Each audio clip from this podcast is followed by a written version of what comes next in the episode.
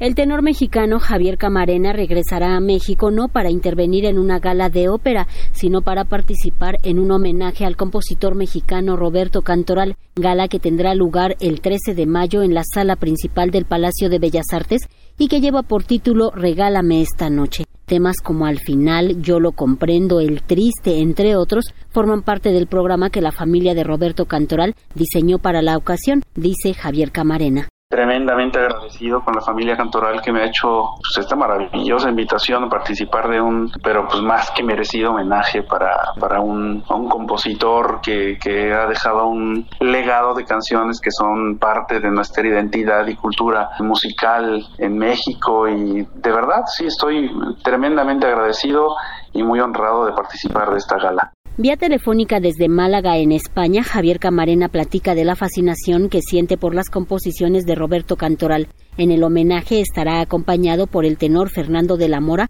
y la cantante Eugenia León. Destaca la forma de decir con un toque mágico que asegura solo tenía gente como el propio Roberto Cantoral o Álvaro Carrillo de amor, de desamor, de, de, tantas y tantas cosas. Otro tiene, por ejemplo, el, está el preso número 9, pues que son muchas, o sea, ponerse a mencionar, no sé, el reloj también, o el triste, que si la historia que yo escuché es, es real, pues esta canción se la compuso a su papá. Entonces, cuando uno tiene conciencia, ¿no? De este tipo de detalles, eh, las canciones adquieren una, una magnitud completamente distinta, ¿no? Eh, y, y sí, eh, canciones como El Triste, canciones como Reloj, canciones como eh, Yo lo comprendo, La Barca, todas estas, bueno, son joyas musicales que tenemos en, en nuestra cultura.